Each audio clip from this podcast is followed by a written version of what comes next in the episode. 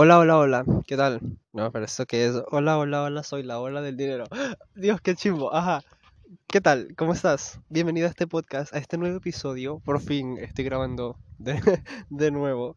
Y, ok, estaba un poco emocionado. Ok, ¿qué tal? ¿Cómo estás? Espero que estés teniendo una semana bonita, un mes bonito. Y si no, bueno, tranquilo, tranquila, tranquili, lenguaje iconic. Las cosas van a salir mejor. Así que. Quería hacer este episodio porque básicamente intenté hacerlo como video para YouTube ya dos veces y no me ha salido las dos veces.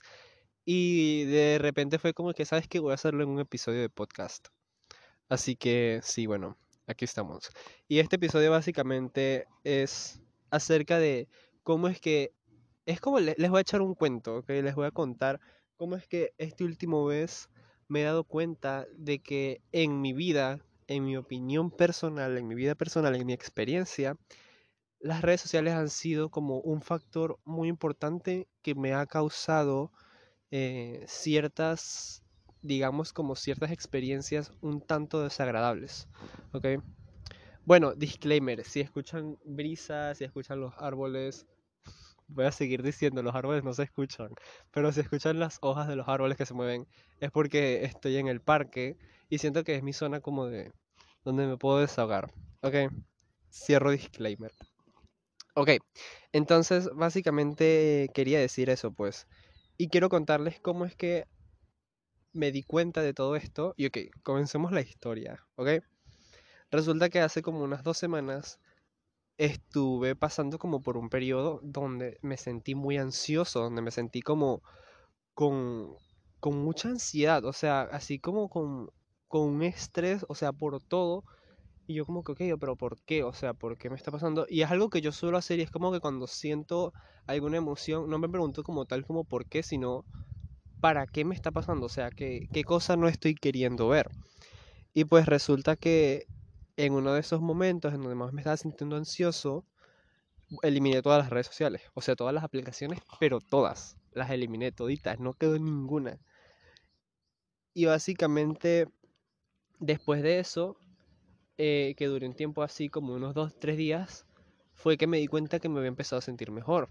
Y es algo que ya he hecho antes, o sea, es algo que desconectarme de las redes sociales así, es algo que ya he hecho antes y no fue como un arranque de impulsividad, aunque de hecho sí lo fue. Yo creo que esa es por mi luna en Escorpio. Mentira, pero ok, fue como un arranque de impulsividad porque ya lo he hecho antes, cuando no me siento bien. Y si no lo han hecho, se los recomiendo. Pero en fin, el punto es que me di cuenta que una de las principales, si no es que la principal razón por la que me estaba sintiendo así, era a causa de las redes sociales, sobre todo Instagram. Yo no sé por qué, yo no sé por qué, pero yo, yo tengo como muchas crisis Y siento que es algo como de, viene más como del síndrome del impostor, de sentir que lo que estoy haciendo, lo que estoy publicando, lo que estoy diciendo, no es como suficiente. Y es como un poco extraño el hecho de que sea la aplicación en sí la que me causa estas crisis de ansiedad. Ok, y esta crisis creo que se debe a que, por ejemplo, los que me conocen, y de hecho ustedes también me conocen, y es que a mí me gusta, digamos, crear contenido como hobby, o sea, me gusta hacer videos, hacer episodios de podcast como este, subir fotos, todo eso me gusta, es algo que me entretiene, ok, no, no les voy a mentir. Pero la cuestión es que hace como un mes, menos de un mes, como unos 20 días, empecé, uy, una ráfaga de viento, empecé a buscar todo lo que es relacionado como hacerlo de forma más profesional. Y entonces me encontré que hay que estar pendiente de estadísticas, hay que estar pendiente de los hashtags, de todo lo que usas. Y entonces fue como que, ok, al principio fue chévere, pero después me llegué a obsesionar. Y entonces el problema con que me obsesioné es que me empecé a involucrar emocionalmente. Y ahora empecé a depender de un número de seguidores. Empecé a depender de un número de likes. Si bajaba un seguidor me sentía mal. Pero les digo que me sentía mal y mi mente empezaba a decir como, ¿sabes qué? Eso es porque tu contenido no sirve, es porque es basura, a la gente no le gusta. Pero más tarde subía dos seguidores y era como que, wow, soy el mejor. Y es como, ¿Por qué? O sea, estaba dejando que una aplicación que un número decidiera mi estado emocional, que un número eh, cambiara completamente mi estado de ánimo en el día. Y algo que pienso que es algo, eso no es sano, o sea, siento que es algo que no es tan bueno, o sea, no es algo muy sano, porque al final estás como dejándote controlar por otras personas. Y entonces es algo que me di cuenta cuando eliminé mis redes sociales. Que de hecho, ok, en fin, fue algo que me di cuenta en ese momento. Y es que el problema conmigo respecto a las redes sociales, no sé si a ustedes les pasa, pero es que, por ejemplo, yo estoy viendo un feed de alguien que sube lo que quiere, que sube lo que le da la gana y es muy transparente en redes sociales y es como que, ok, yo quiero ser así, entonces a mí me dan ganas de ser así. Y empiezo a hacerlo. Pero después veo a alguien que tiene un perfil más profesional, que sube el estilo de vida de una forma más perfecta y es como que, wow, yo también quiero hacerlo. Entonces como que cambio mi contenido para que sea así. Y después encuentro a alguien que es como sube contenido de calidad, que aporta a las personas, digamos, algo motivacional. Y es como que, wow, también quiero ser así. Y así me voy y es como que al final nunca me quedo en algo concreto. Y es porque quiero intentarlo serlo todo. Y siento que ese es de donde vienen mis crisis. Porque es como que, ok, quiero ser una cosa, pero entonces al rato quiero ser otra cosa y siento que ya la gente se va a aburrir, siento que no le va a gustar y por eso me empecé a involucrar muchísimo emocionalmente, o sea, empecé a afectar la percepción que tengo de mí mismo en base a lo que otras personas iban a pensar. Y todo esto lo venía haciendo de forma, digamos, discreta, yo no me, yo no me daba cuenta. O sea, es algo que me di cuenta después que eliminé y tuve tiempo como para reflexionar.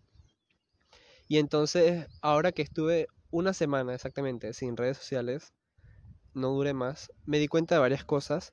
Y es que, por ejemplo, la primera es que al ser como una adicción, o sea, al, al ser como una adicción las redes sociales, básicamente al cortarlo, tu cerebro va a intentar como reemplazarlo. No sé si funcione completamente así, si hay alguien que sea psicólogo, o sea, puede confirmar, pero básicamente tu cerebro intenta reemplazarlo haciendo otra cosa que te dé la misma satisfacción que recibías o los mismos estímulos que recibías con las redes sociales.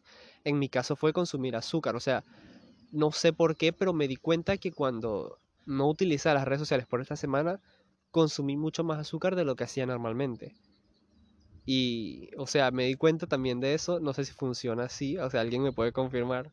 El punto es que tu cerebro va a intentar reemplazarlo y ahí es cuando tienes que tener cuidado con lo que haces, porque básicamente no va a ser tu culpa sino que vas a tener que tomar la responsabilidad de decidir qué crees tú que es lo mejor para ti. Entonces, por ejemplo, en mi caso también, además del azúcar, fue YouTube. O sea, eliminé todas menos YouTube y WhatsApp, ya que YouTube creo que no la puedo eliminar porque viene como de defecto. Y la cuestión es que también empecé a consumir mucho más YouTube porque pues no tenía más nada que hacer en el teléfono. Pero lo que empecé a hacer fue guardar y ponerme a ver los videos que tenía en ver más tarde. Y siento que si tú guardas un video en ver más tarde es porque realmente te interesa. Y bueno, eso fue como que una de las cosas que noté. Otra de las cosas también es que me empecé a desapegar un poquitico más del celular. O sea, no sé si a ustedes les pasa, pero yo, por ejemplo, estoy en la cocina, estoy haciendo algo y voy a buscar algo en el cuarto y es como que me llevo el celular al cuarto y regreso a la cocina. Así me ha tardado tres segundos, es como que no suelto el celular. Pero entonces me di cuenta que empecé a disfrutar más los momentos porque básicamente ya no estaba pendiente de revisar una aplicación cada tres minutos, sino que ahora como sabía que no la tenía, que no tenía nada que revisar, básicamente me quedaba tranquilo. Y siento que es algo que fue beneficioso porque empecé como a estar más presente en las cosas. Y me gustó ese, ese pequeño cambio. Y el último que también empecé a notar fue el de más calma mental empecé a encontrar un poquito más ese balance que ya les había mencionado, puesto que venía este periodo como ansioso, pero empecé a notar como esa calma, empecé a notar como esa calma de que, ok, o sea, no tengo que ser todo eso, empecé a notar qué cosas tenía que trabajar, empecé a decir como que, ¿sabes qué? Realmente lo que yo decida hacer está bien, a nadie le importa. E-, esa es la palabra. Ese, si no han escuchado ese episodio, vayan a escuchar lo que es el primero de este podcast. Pero básicamente, a nadie le importa si yo decido hacer un contenido tal día y otro tal día. pero lo que importa más es lo que yo quiera y hacer lo que yo me sienta bien y como yo me sienta bien. Y básicamente son esas cositas que he aprendido, tal vez no involucrarme tanto con los likes, no involucrarme tanto con los, los me bueno, es la misma cosa, pero no involucrarme tanto con un comentario, con los likes, con las compartidas, todo eso, porque al final de cuentas no está todo bajo mi control y, y eso está bien. Así que tal vez haga una segunda parte de este podcast, de este episodio. Y bueno, espero que les haya gustado, espero que les haya servido muchísimo. Nos escuchamos en otro episodio. Espero que tengan una semana, un día un inicio de mes, no importa, lo que sea, que sea increíble, que sea asombroso y que la pasen muy bien. Los quiero muchísimo, gracias por quedarse escuchando hasta aquí. Y si sienten o creen que hay alguien que le interese escuchar este tema, compártenselo. Ya, los quiero mucho, les mando un beso, un abrazo muy grande y nos vemos o nos escuchamos en otro episodio. Adiós.